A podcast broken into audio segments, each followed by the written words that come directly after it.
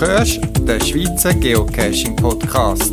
Informationen, Tipps und Tricks zu Geocaching und GPS.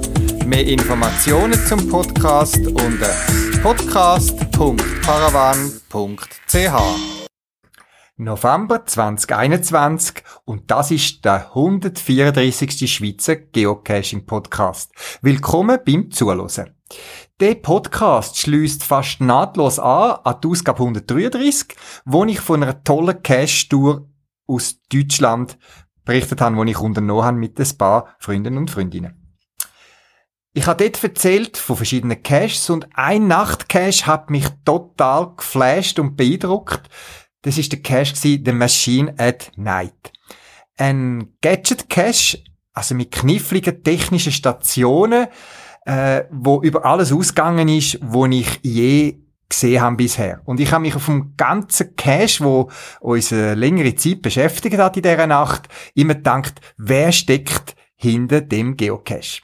Und das Interview mit dem Roland, am Eis Junior 985, hörst du in dem Podcast. Aber Du hörst auch ein äh, Interview mit einem anderen Cache-Owner, weil schlussendlich ist ja so, dass hinter jedem Geocache eine Staat oder eine, wo der Geocache für die Community bereitstellt. Ich glaube, das sind die meisten von uns sind sich das bewusst. Ich habe auch schon Begegnungen oder Beiträge gelesen von äh, Leuten, die einen Cash gefunden haben, wo sie das Gefühl haben, ja, das ist einfach selbstverständlich, dass die da sind und für alle da sind. Nein, es braucht Personen, die Zeit, Energie und viel Engagement reinstecken, zum tolle Caches präsentieren uns allen. Und denen möchte ich in dem Podcast ein bisschen einen Schwerpunkt legen. Darum gibt's total drei Interviews mit Cash Owner. Als erstes ein Interview mit dem Owner von The Machine at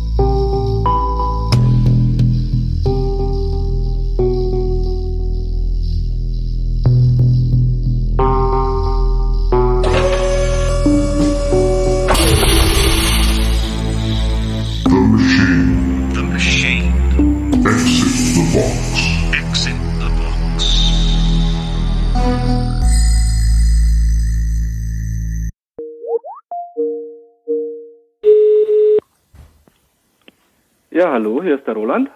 Ja, grüß dich, Roland. Ich habe mit großer Begeisterung deinen Nachtcache Machine at Night in der Nähe von Ingolstadt, das ist in Bayern, besucht. Und äh, gerade vorgestern kam das neue Geocaching-Magazin, wo dein Cache, dieser Cache, als einer der vier Top-Nachtcaches im Bundesland Bayern erwähnt wurde. Dabei habe ich mir immer die Frage gestellt, wie wurde dieser tolle Cache, der mehrere Stationen beinhaltet, äh, ge- gemacht und was für ein Owner dahinter steckt. Äh, du warst jetzt bereit für ein Interview über den Cache selber und vielleicht äh, äh, über dich äh, mehr zu erzählen. Und über den Cache, das ist ja das Spezielle beim Geocaching, werden wir vermutlich ja nicht so ähm, äh, viel verraten dürfen. Aber wer steckt eigentlich hinter 1 Junior äh, 985? Das bist du, Roland. Und Richtig. was hat dich zum Geocaching geführt? Also hinter dem 1 Junior 985 ist eine Kombination aus meinem Spitznamen und meinem Geburtsdatum. Und was hat mich zum Cashen geführt? Eigentlich war es ein Kumpel, der mit seiner Freundin Schluss gemacht hat.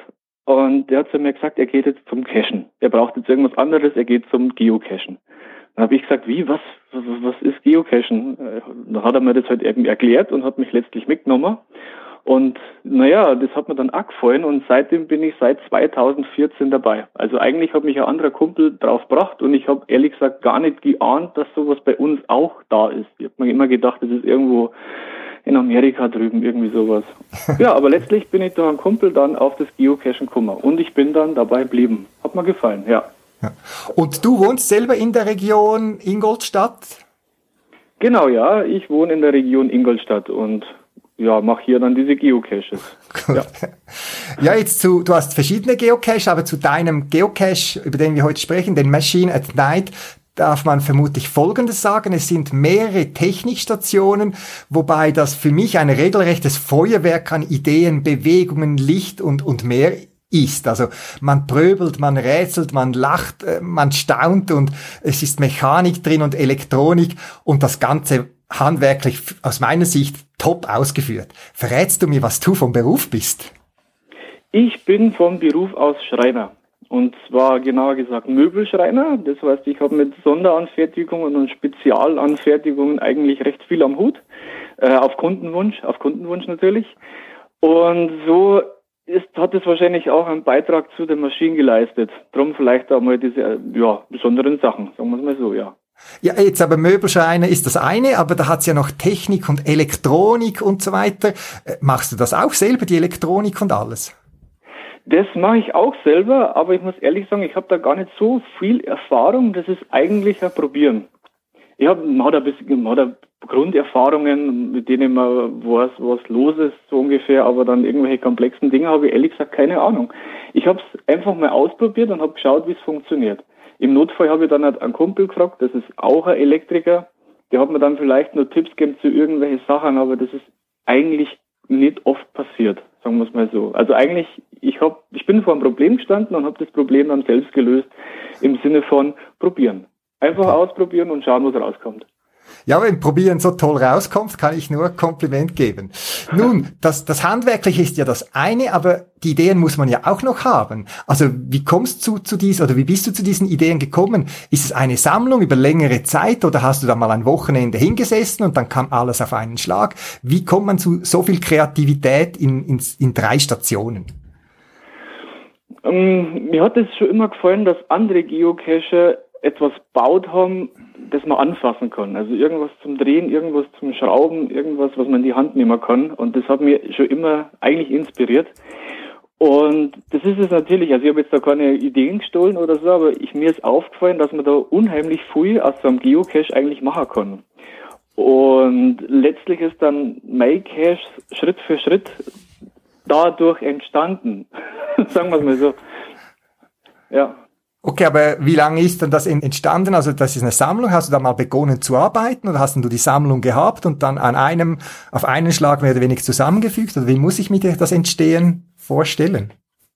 Also eigentlich sollte die Maschine ja mehr Stationen haben, aber ich habe halt keine Freigabe gekriegt über diese, über das Gelände, über das Gelände. Und so habe ich mir zum Schluss eben gesagt, na gut, dann kloppe ich jetzt alle Stationen, was ich schon habe, alles in einen Kasten, ne? und das ist dann letztlich als Final geworden. Und wie ich dann so vor mich hingebaut habe, hat sich eben eine Angelegenheit nach der anderen ergeben und zusammenhängend. Also gewisse Sachen habe ich ja schon gehabt, andere Sachen habe ich mir eben einfallen lassen und das ist eigentlich so Schritt für Schritt nach und nach entstanden. Ich habe keinen Masterplan gehabt. Ich habe mich halt einfach von den Sachen inspirieren lassen, die ich gehabt habe. Sagen wir es mal so.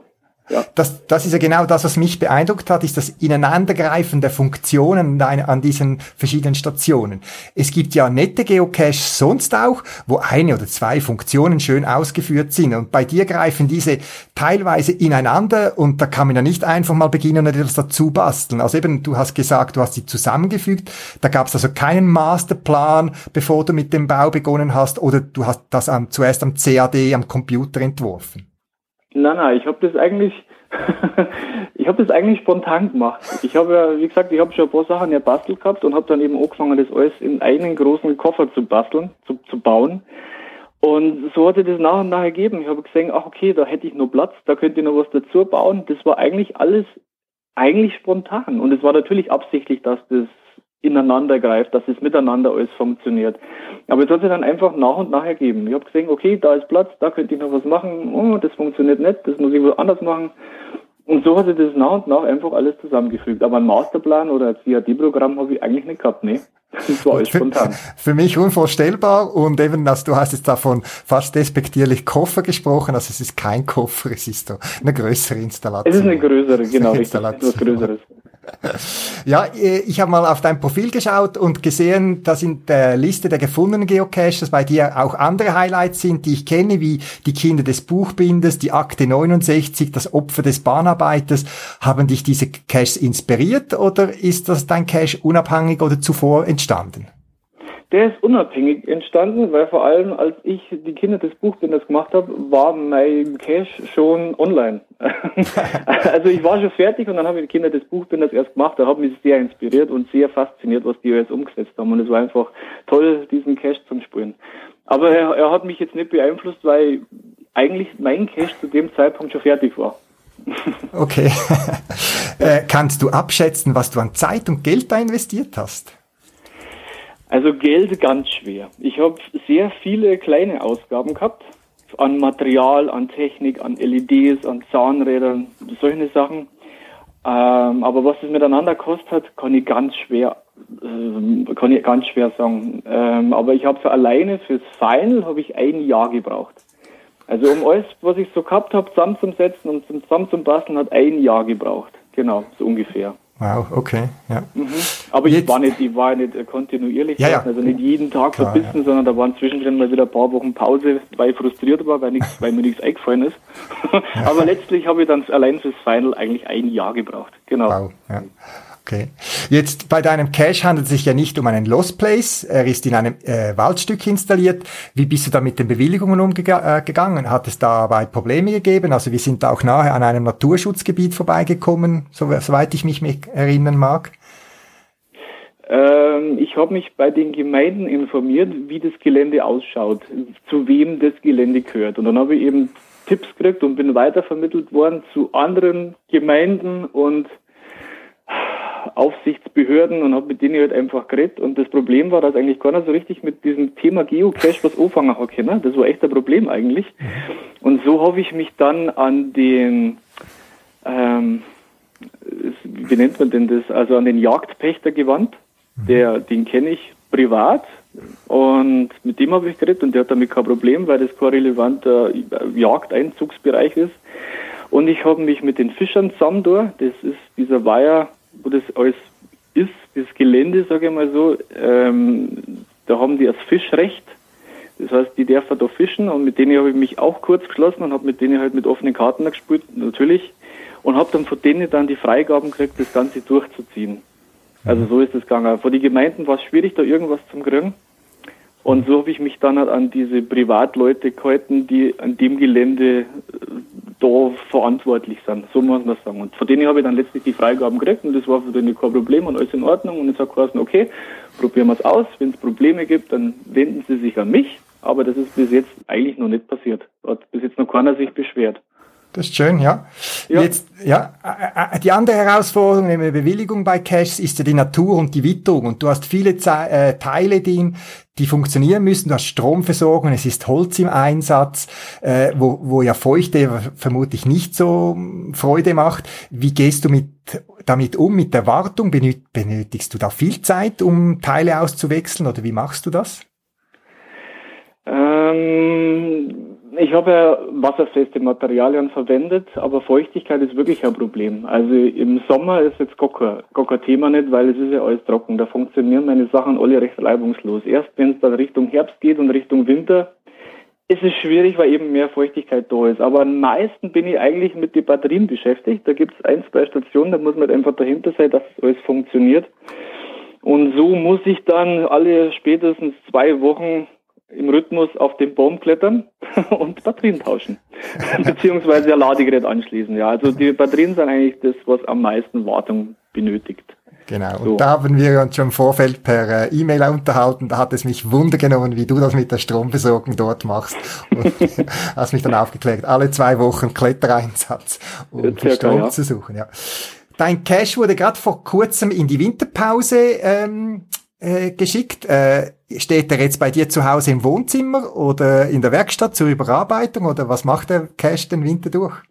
Der steht bei mir ja in der Werkstatt zur Überarbeitung, das ist richtig. Also Teile austauschen, Verschleißteile, ähm, Batterien halt erneuern, ähm, schauen, was kann man denn umsetzen, was hat unter mir nicht so funktioniert oder wo sind Cacher hängen geblieben. dass man das einfach überdenkt und nochmal überarbeitet, aber es ist eigentlich ein Restaurieren. Ich habe das abgebaut und es steht bei mir in der Werkstatt und trocknet vor sich hin und im Frühjahr geht's dann ganz normal weiter. Genau. Ja. Und ich weiß nicht, ob ich jetzt hier ein, ein Geheimnis verrate, also wo du mich total verblüfft hast, das ist, dass bei einer Stage steht ein Feuerlöscher bereit, weil der Cache in Feuer aufgehen könnte. War der schon mal im Einsatz? Nee, der war noch nicht im Einsatz. Ich habe zu der Entstehungsgeschichte, habe ich mit dem Gedanken schon gespielt, etwas einen Feuerlöscher hinzuhängen, weil man mit dem Thema Feuer ja was zu tun hat. Und ich habe mir gedacht, na gut, äh, ich weiß nicht, ich hätte es wahrscheinlich sowieso gemacht. Und beim Einreichen hat der Reviewer zu mir gesagt, sag einmal, wie machst du das mit dem Feuer? Und habe ich das Thema halt erklärt und dann hat er zu mir gemeint, na ja, okay, hm, könntest du da einen Feuerlöscher aufstellen? Sage ich, ja, habe ich schon. genau, so genau. hat es dann funktioniert. Also das hat bei mir einen riesen Lacher äh, generiert, als ich da um die Ecke den Feuerlöscher gesehen habe, ja. der ja nicht Teil der Stage ist als Funktion, sondern wirklich, weil man dort mit Feuer hantiert und genau. du als genau. sehr vorsichtiger ohne ja, Aber es ist bis jetzt noch nie was passiert. Also es ist einfach nur eine Sicherung, wenn wirklich was sein sollte, bevor der Wald abbrennt. Nicht mal den Feuerlöscher. Oder, oder der Cache, oder? oder der Cache, ja genau. Nein, es ist wirklich nur eine Sicherung, ja. Jetzt, so du bist, äh, bist Cache-Owner. Was freut oder ärgert dich vielleicht als Cache-Owner? Äh, freuen auf jeden Fall die Logs. Auf jeden Fall die Logs. Ich finde, also ich habe jeden einzelnen gelesen mit viel Freude.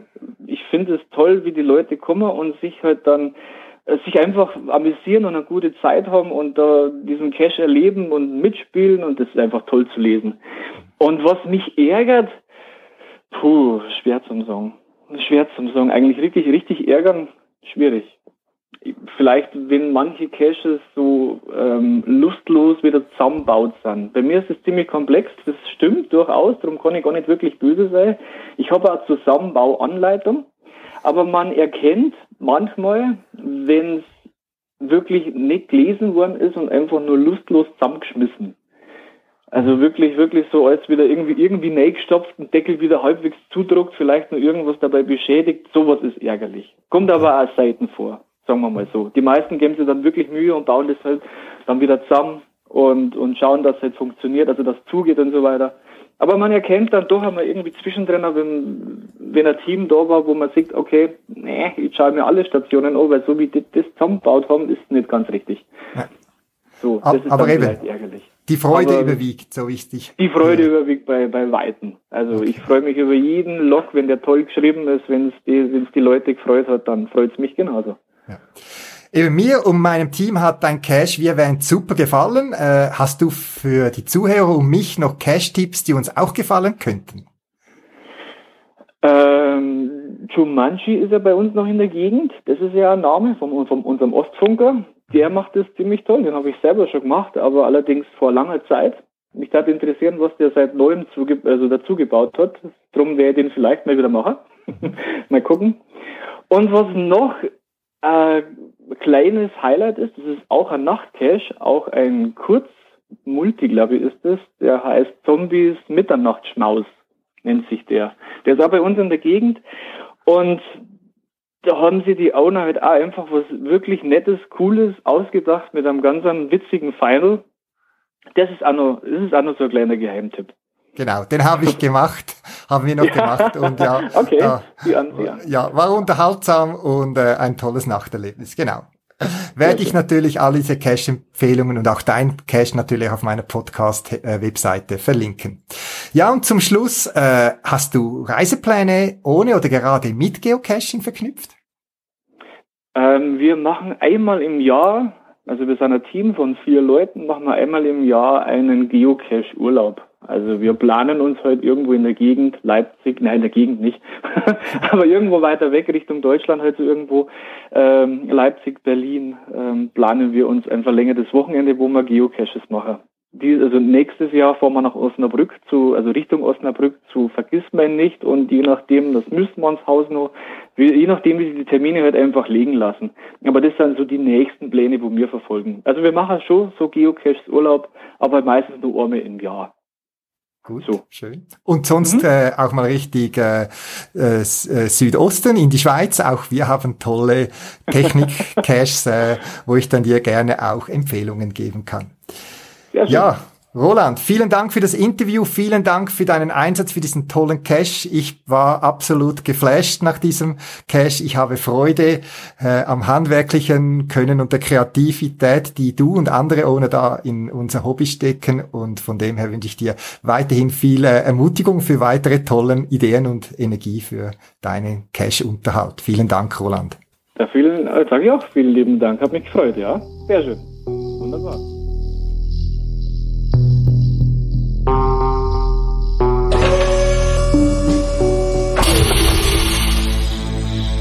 The machine. The machine. Exit the box. Exit the box.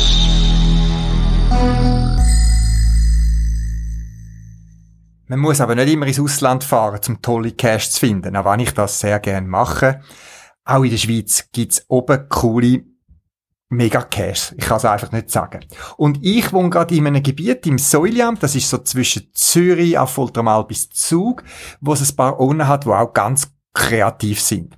Über den einen, zum Beispiel der WM79, habe ich auch schon berichtet, ihn auch schon interviewt und auf einen Cache von ihm habe ich im letzten Podcast auch hingewiesen. Aber es gibt noch einen anderen bei uns, der sehr aktiv ist. Das ist der Stöffel. Der, sein Cache-Name ist Stöffel und zwar mit SCH geschrieben, nicht mit ST. Und auch er lädt einen coolen Cache nach dem anderen bei uns raus. Und auch mit ihm habe ich ein Interview geführt, wie es eben auch bei uns ganz tolle Cache-Owner gibt.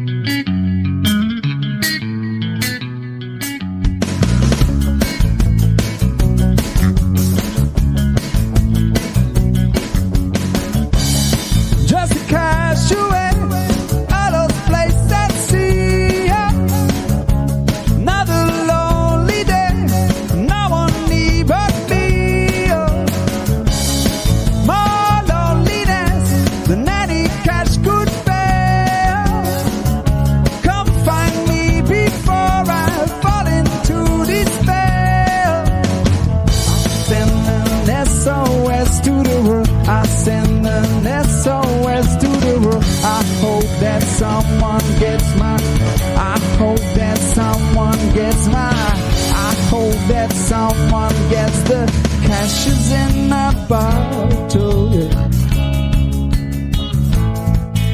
The cashes in my bottle. yo. Ja, Christoph, dein Geocaching-Name ist Stöffel und du wohnst in der Nähe von mir, da im Säuliam, zwischen Zürich und Zug. Und du begeisterst mich immer wieder und die Geocaching-Szene mit äh, tollen Geocache. Äh, dazu werden wir uns nachher später noch unterhalten. Jetzt aber die erste Frage, wer ist der Willi? Ja, der Willi, das ist ein Mensch, den ich auch nicht so ganz genau kenne, aber es muss offenbar ziemlich ein schrulliger, älterer Typ sein, der äh, immer wieder ein Problem hat mit der modernen Technik. Und das ist noch alles noch sehr offen. Wahrscheinlich gibt es da noch einige Sachen von dem. Und eben der Willi, das ist der Titel von einer Cache-Serie. Ich weiß nicht, ob das eine schon fest definierte Serie ist oder ob die sich einfach weiterentwickelt, wo immer zum Beispiel Willi und seine Kabel, Willi und sein Rechenzentrum und so weiter, was sich immer um den Willi dreht. Aber das ist eine fiktive Figur in dem Fall. Das ist völlig fiktiv und das ist eigentlich auch äh, mehr oder weniger zufällig entstanden. Das ist überhaupt nicht geplant gewesen. Hat einfach mal der erste Cash hat mal so geheißen und dann halt hat es nochmal einen gegeben.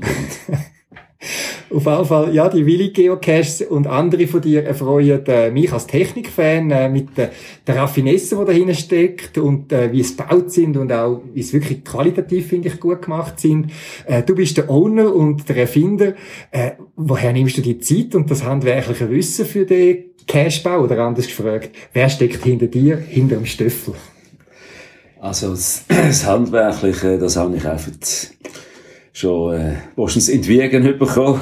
Ich bin schon halt seit, seit jeher eigentlich immer handwerklich tätig gewesen, vom Beruf her auch. Habe auch immer gerne äh, schöne Sachen gemacht, die funktionieren. Und äh, macht halt einfach Spass, so etwas können zu machen. Darf ich fragen, vom Beruf her, was hast du für einen Hintergrund? Was hast du mal gelernt? Ich habe mal Elektroinstallateur oder Elektromonteur gelernt, hat es damals noch geheißen. Und bin nachher aber relativ gleich auf Kabelfernsehnetz abgewandert. Und habe jetzt seit 40 Jahren äh, dort geschafft. Hast denn du jetzt auch dort Zugriff äh, im Geschäft auf Werk Werkstatt oder Werkzeuge und so weiter, weil deine Käste brauchen ein paar Voraussetzungen, die macht man nicht mit dem Laubsagel daheim am Küchentisch, oder?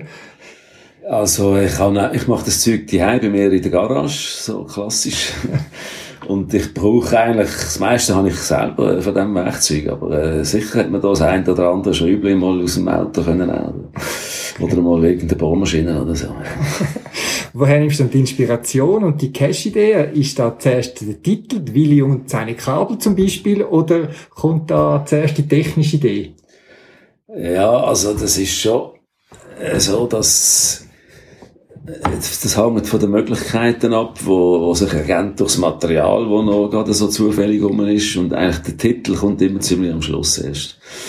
Es ist, ist so ein Projekt, das fängt manchmal mit einem ganz anderen Hintergrund an, als es am Schluss dann fertig ist und irgendwo montiert wird. Jetzt heute Morgen habe ich per Zufall einen von deinen neuesten Geocache gemacht, Willi und sein Rechenzentrum. Äh, einige Technik dahinter. Jetzt zum Beispiel von dem, wie viel Zeit und Geld investierst du in so einen Cache?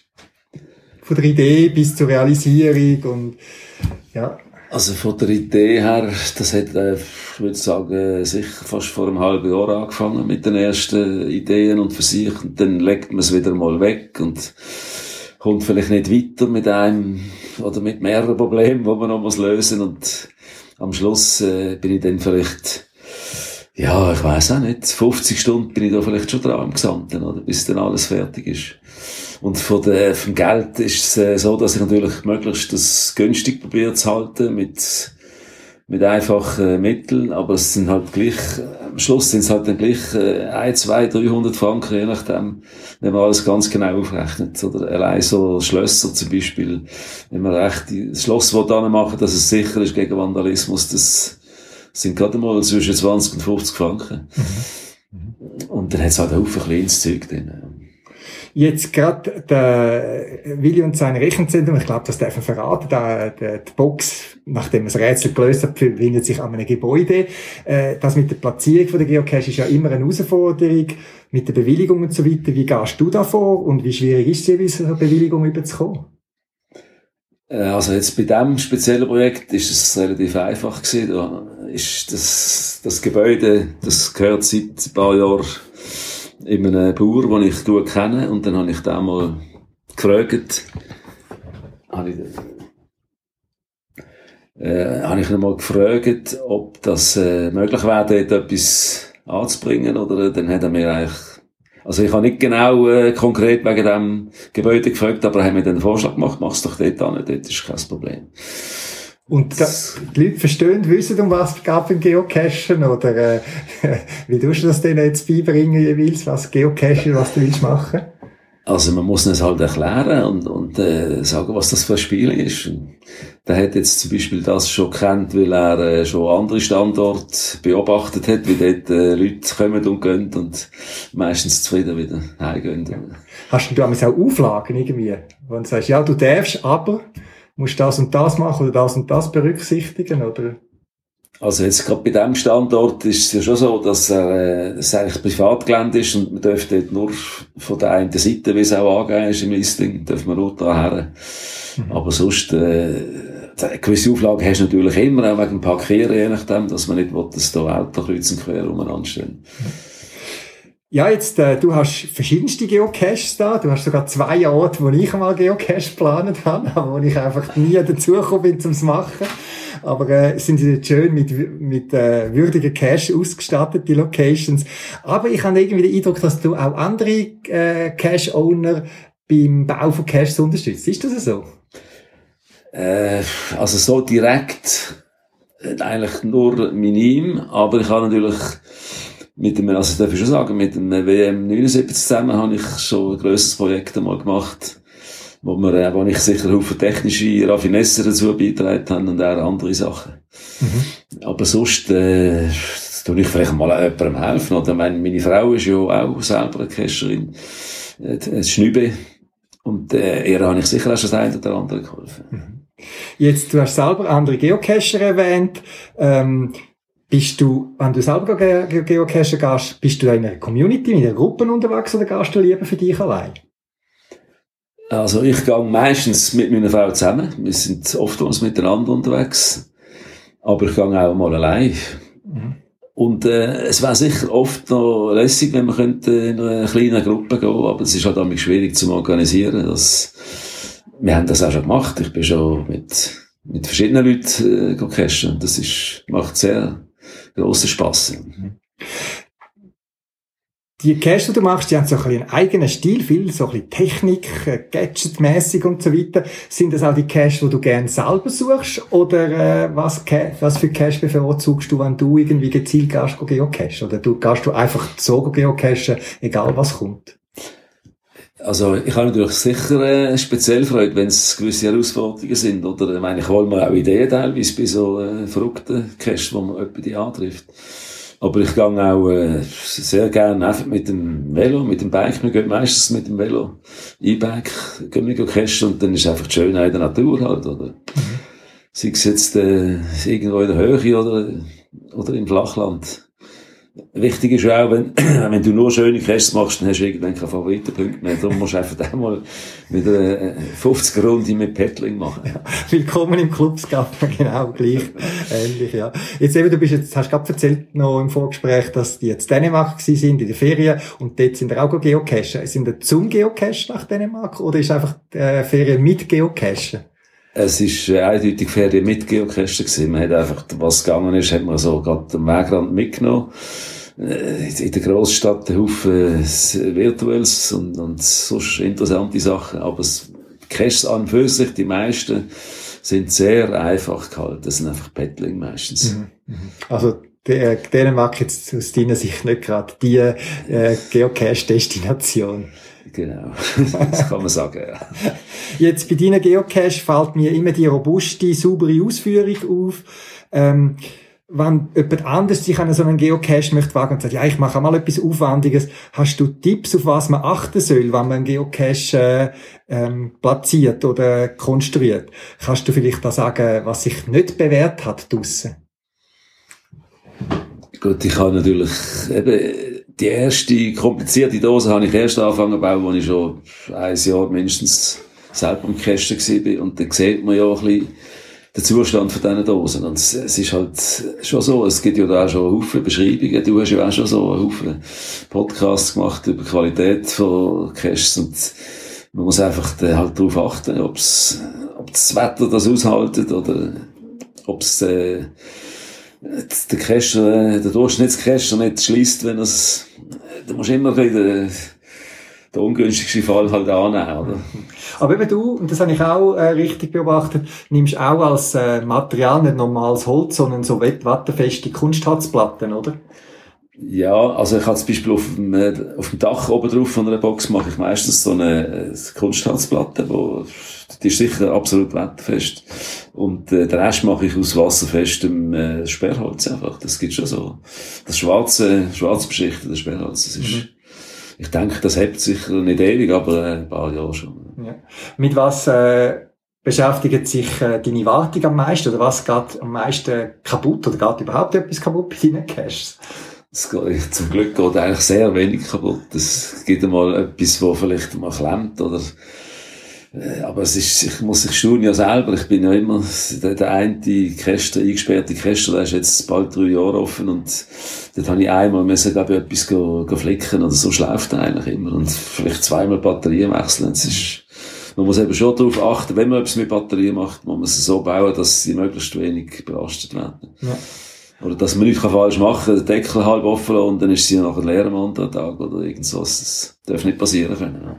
Verratest du noch einen Tipp, was brauchst du für Batterien für die Stromversorgung? Sind das Lithium, sind das Play-Batterien oder was sind das für Batterien, die du brauchst? Also bis jetzt habe ich noch die ganz normalen UM 1, 2 oder 3 äh, genommen. Die, die, die günstige Batterien. Das, also ich habe mit Akku habe ich jetzt nicht da, beim Cache habe ich noch gar nicht probiert, aber da habe ich das Gefühl, dass das nicht ideal ist. Erstens sind es temperaturempfindlich, wenn es kalt ist, haben sie fast keine Leistung mehr. Und die Kapazität vom Akku ist einfach schlechter, weder von einer guten Batterie im Verhältnis zum, zu der Größe. Also die schaffe ich mit Batterien. klassische Alkali-Batterien, so wie man es früher hatte, so die grossen Taschenlampenbatterien, die ich noch mich mag erinnere an meine Kindheitszeit her. Genau. Aber ich habe auch Caches, wo, wo wirklich nur die ganz kleinen, die UM3 drin sind, weil, das langes braucht gar nicht mehr. Ja, gut. Ja, da bin ich beruhigt. Ich brauche nämlich auch die und ich staune selber, lange die und wie viel Winter die äh, aushalten. Eben weil äh, kein Strom braucht wird. Ich das wirklich bei, bei meinen Cache her durch einen Schalter unterbrechen. Es gibt also gar keinen Standby-Strom. Ja, jetzt haben wir viel über Technik geredet. Zurück zum Stöffel. Äh, wie bist du eigentlich zum Geocachen gekommen und äh, wie oft kommst du überhaupt zum Geocachen, aber dem Geocache bauen? Also die Geschichte, wie ich dazugekommen bin, ist, ist eigentlich noch sehr interessant. Wir haben, meine Frau und ich, wir haben eigentlich beide angefangen, gleichzeitig. Und zwar hat unsere Tochter einmal etwas gesucht, wo sie ihre äh, Kinder kann beschäftigen kann, irgend so fünf, sechs, siebenjährige, äh, dass die irgendwie ihren Spass haben. Und dann ist sie auf, auf das Cache gekommen, zufällig, hat aber selber nie Caches gelockt. Sie hat einfach die noch gesucht mit den Kindern und dann haben die Kinder Freude gehabt. Und äh, am anderen Tag oder ein paar Tage später hat sie wieder irgendwo mal einen gesucht. Und so sind wir eigentlich drauf gekommen und haben wir dann gemerkt, ah, das, da kann man ja, die muss man ja locken, die Käste, die muss man ja, muss das mal richtig studieren, das Ganze. Und das ist vor irgendwie bald vier Jahren gewesen. Okay, gut. Und wie oft kommst du noch zum Geocachen? So? Ja, also ich komme schon, ich, ich, ich gehe halt schon immer wieder mal, ja, also regelmäßig. Also nicht nur Cache bauen, sondern auch Cache suchen. Die, ja, die Zeit die nehme ich mir schon. Ja, Steff, vielen Dank fürs Interview, für die Auskünfte und äh, vielen Dank für die tolle Cash, die du mir vor der Haustür praktisch bereitest. Und äh, wer weiß, es lohnt sich also auf jeden Fall auch von weiter her einmal dahin zu kommen und einmal einen Stöffel oder WR79 Geocache bei uns im schönen Säuliamt zu machen. Ich wünsche dir noch einen schönen Abend. Danke vielmals.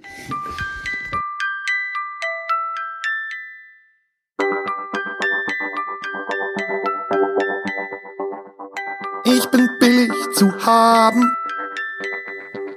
Ich bin ein Kreissaal für Schaben.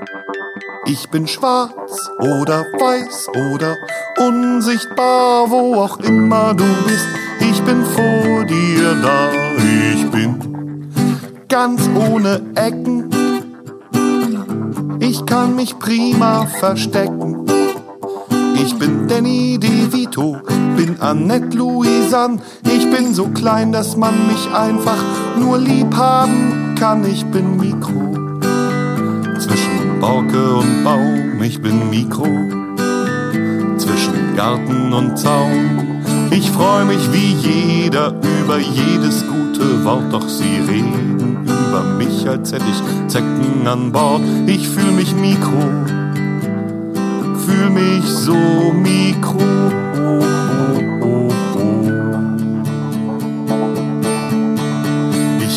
Schweigende Mehrheit, ich hau niemand von den Socken. Das sind alles keine Freunde, die wollen alle nur locken. Ich bin Mikro.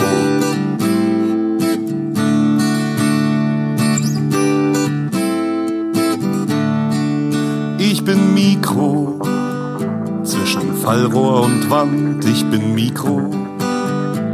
Am Schwimmbeckenrand, ich bin Mikro. Im Hauptstraßenschild, ich bin Mikro. In den Klippen von Sylt, ich bin Mikro. Im Klo des KDW, ich bin Mikro and I came here to stay. Ich bin die schweigende Mehrheit, ich hau niemand von den Socken. Das sind alles keine Freunde, die wollen alle nur locken. Ich bin Mikro in einem Papierkorb an der Champs-Élysées. Ich bin Mikro and I came here to stay.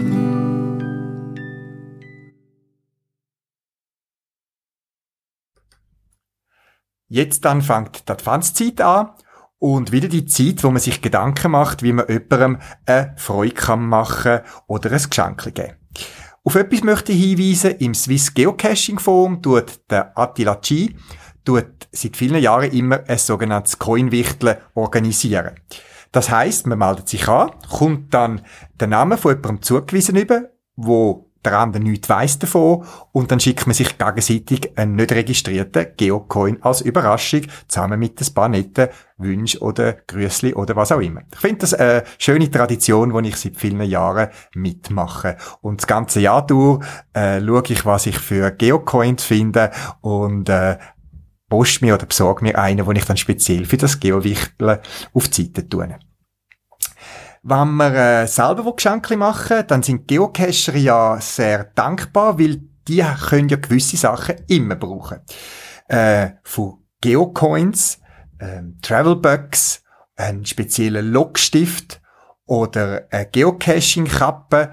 Geocacher brauchen Material oder wünschen sich Material und so ist der Paravan-Job sicher ein guter Zwischenhalt, wenn du auf der Suche für etwas bist. Ein paar Sachen habe ich dir auch schon direkt auf der Podcast-Webseite verlinkt. Eine andere Art von Weihnachtsüberraschung, Adventskalender, sind Geocaching-Events, wo es immer wieder gibt. Und in der Region Basel haben sich ein paar Geocacher zusammentun, wo ein Geocaching-Event-Kalender, wenn man dem so kann sagen, organisieren. Fast an jedem Tag vom Advent kann man sich irgendwo in der Region Basel zu einem kleinen Event treffen, mit anderen Geocacher austauschen und so ein bisschen Geocaching Advents- und Weihnachtsstimmung bekommen. Auch dazu habe ich mit einem der Cache-Owner ein Interview geführt.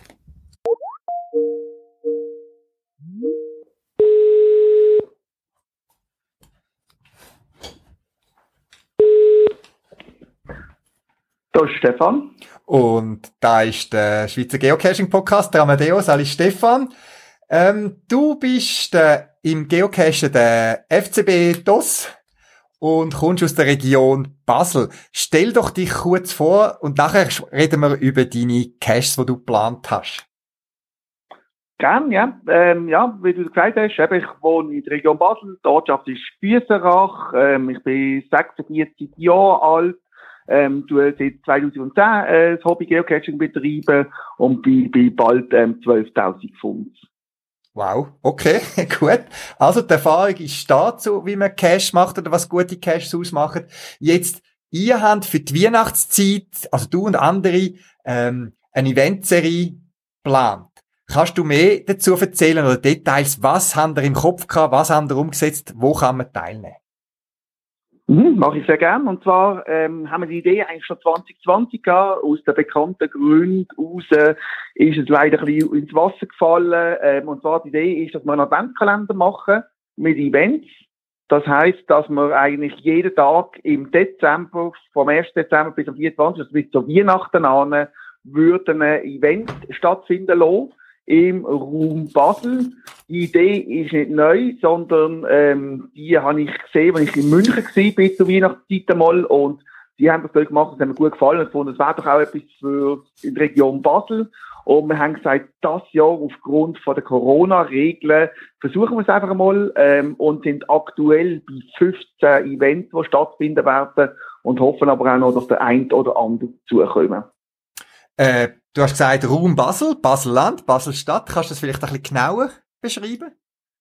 Genau, es wird äh, einzelne werden wirklich in der Stadt Basel selber sein, so auf dem Weihnachtsmarkt oder beim großen Tannenbaum am Meerplatz und äh, es wird aber auch außerhalb sein. Also es gibt ein Event, wo in Liestel wird sein und ein äh, Event wird sicher auch ähm, in Biesrach selber sein. Ich will selber ein Event machen, aber es gibt auch Events ähm, in Baselbiet, also Allesheim, Allschwil.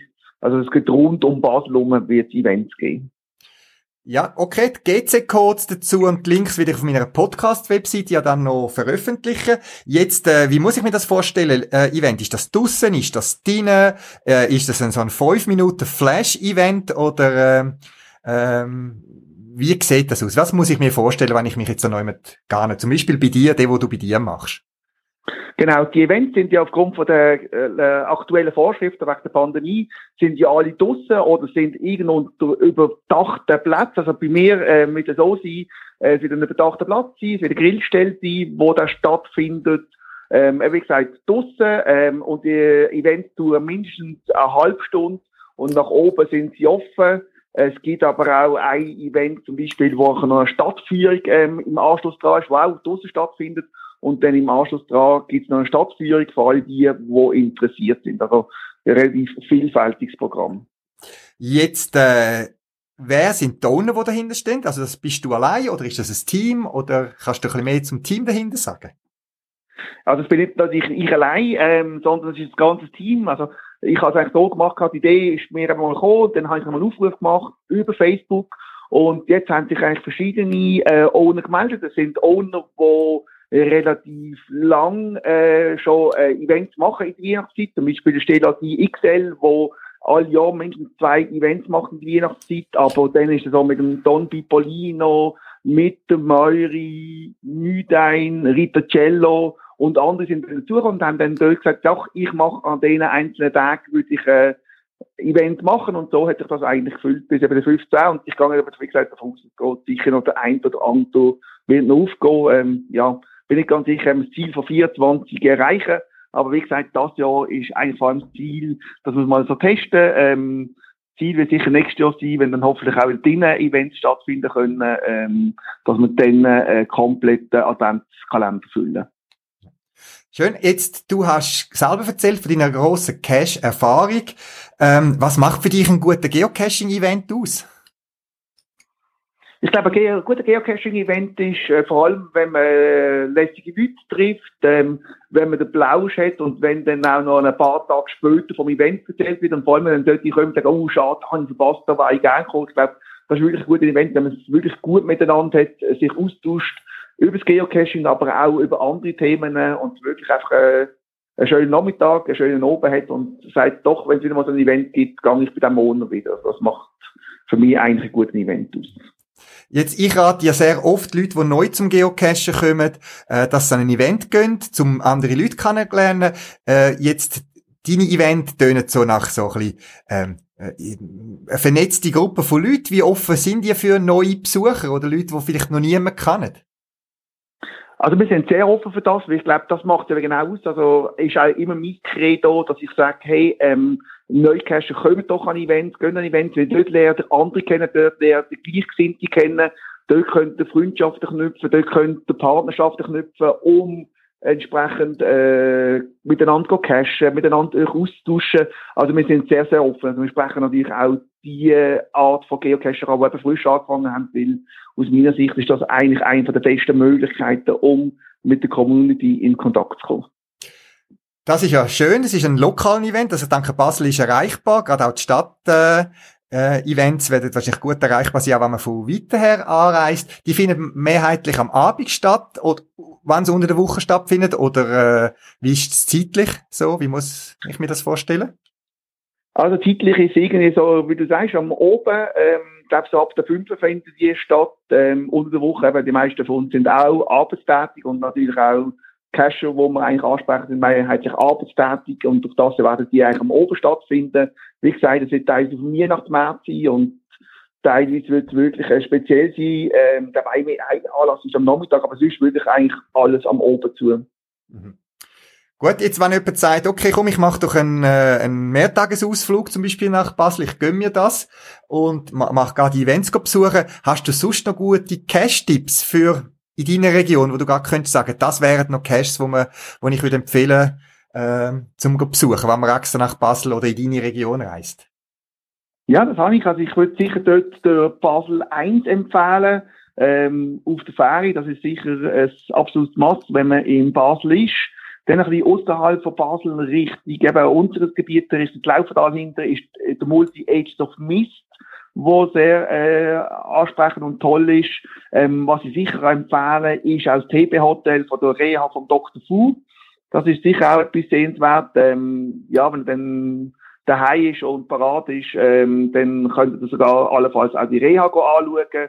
Und dann würde ich generell ähm, Cash eigentlich von Don Pipolino, von der Meuri oder von Mr. Radach empfehlen, weil die sind wirklich ähm, eine Perle in Basel. Also es gibt relativ viel, wo man kann machen. Also äh, Basel ist eigentlich immer ein Reiswert, auch nicht nur geocache-technisch. Gut, die Motivation ist da. Jetzt du selber, äh, wie würdest du beschreiben, was, was für Geocaches machst du gern und tust du auch gerne extra Reisen dafür oder wie sieht dein, dein Geocaching-Alltag aus? Also früher ist bei mir so gesehen, möglichst viel, ähm, ja, alles gerade. Ähm, das hat sich aber so in den Jahren gewandelt und jetzt ist es eher so eben wirklich auch Perlen raus. Da kann es gut sein, mal, dass irgendwie so irgendein 1-1 ohne Fahrerpunkt einfach liegen lassen wird. Also ich gehe mittlerweile ähm, wirklich auf die, die auch hochdekoriert sind, von der Favoritenpunkt her, ähm, speziellere Sachen und für das reise ich auch einmal ins Russland. Ähm, sind gerade kürzlich in Deutschland gesehen, ähm, eine Geocache-Runde machen, wo wir wirklich nur das ganze Wochenende nur so drei, vier rausgepickt haben, aber wirklich eben Sachen, die relativ lange in Erinnerung bleiben. Ja, ich sehe, wir haben da äh, sehr große Ähnlichkeiten, was Geocaching betrifft. Und wie äh, bist du unterwegs beim Geocachen? Bist du eher allein oder geht ihr in einer Gruppe? Du hast vorhin erwähnt, wir sind verreist. Wie sieht deine Geocaching-Gruppen aus oder deine Begleitung? Also Begleitung, es wechselt all. Äh, Es gibt sehr oft, dass ich allein gehe, aber ähm, genau in einer Gruppe. Und ähm, ja, das ist eine Gruppe von drei bis fünf Leuten in der Regel, wo man etwas macht. Und für mich ist das schon das, was es eigentlich ausmacht, weil eben dann so kameradschaftlich, eben gesagt, so allein bei Gelegenheiten, das ist gut und recht, aber eben so in der Gruppe ähm, macht es eigentlich deutlich mehr Spaß. Gut, vielen, vielen Dank für die Informationen. Danke, dass ihr als Cash-Owner äh, etwas beitragt für die Community. Und du hast mich lustig gemacht. Mal schauen, ob ich es in der Adventszeit nach Basel schaffe. Vielen Dank, Stefan. Ja, danke Amelie und ja, bist herzlich willkommen an einer von den Events, wenn es die Basel zieht.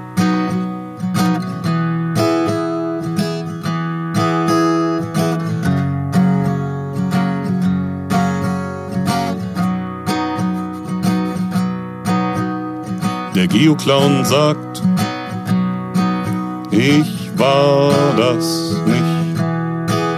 Das mit dem Tischfeuerwerk und Herzchens Pudergesicht. Das war ein Unfall und der Blitz war beachtlich. Das war ein Unfall und der Blitz war beachtlich.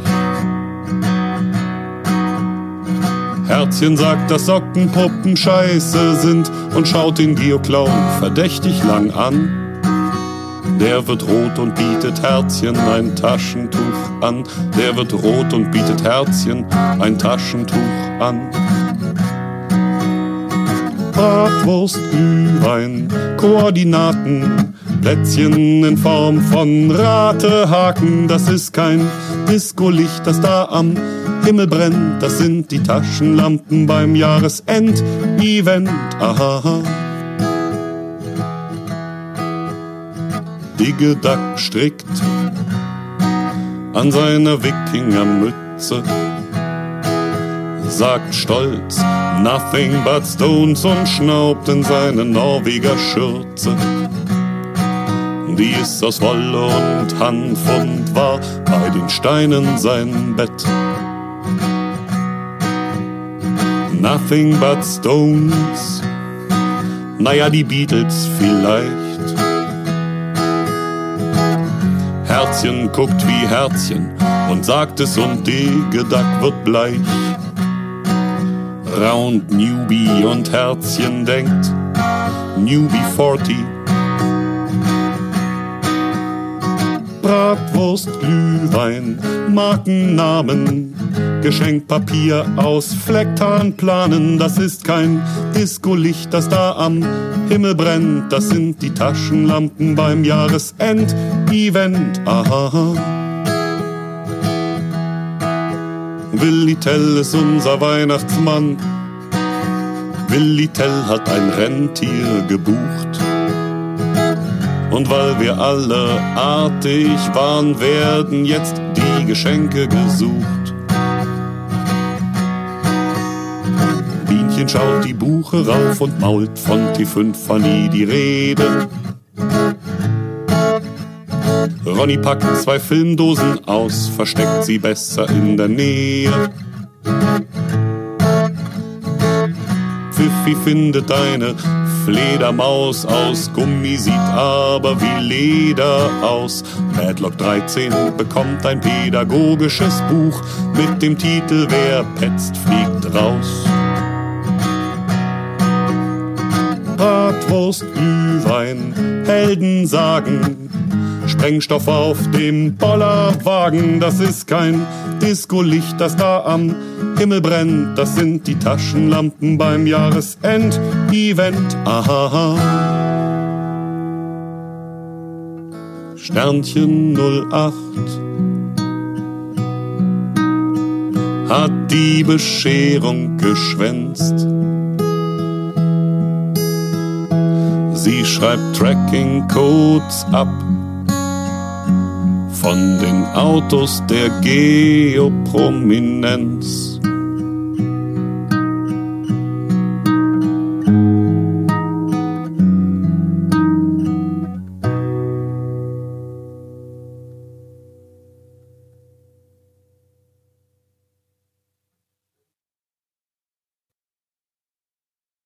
Das wär's gsi für das Mal. Zusätzliche Informationen findest du im Internet unter podcast.paravan.ch. Du kannst mir auch eine E-Mail schreiben für Anregungen oder Rückmeldungen auf podcast.paravan.ch und auf jeden Fall viel Spaß beim Geocachen und bis bald im Wald.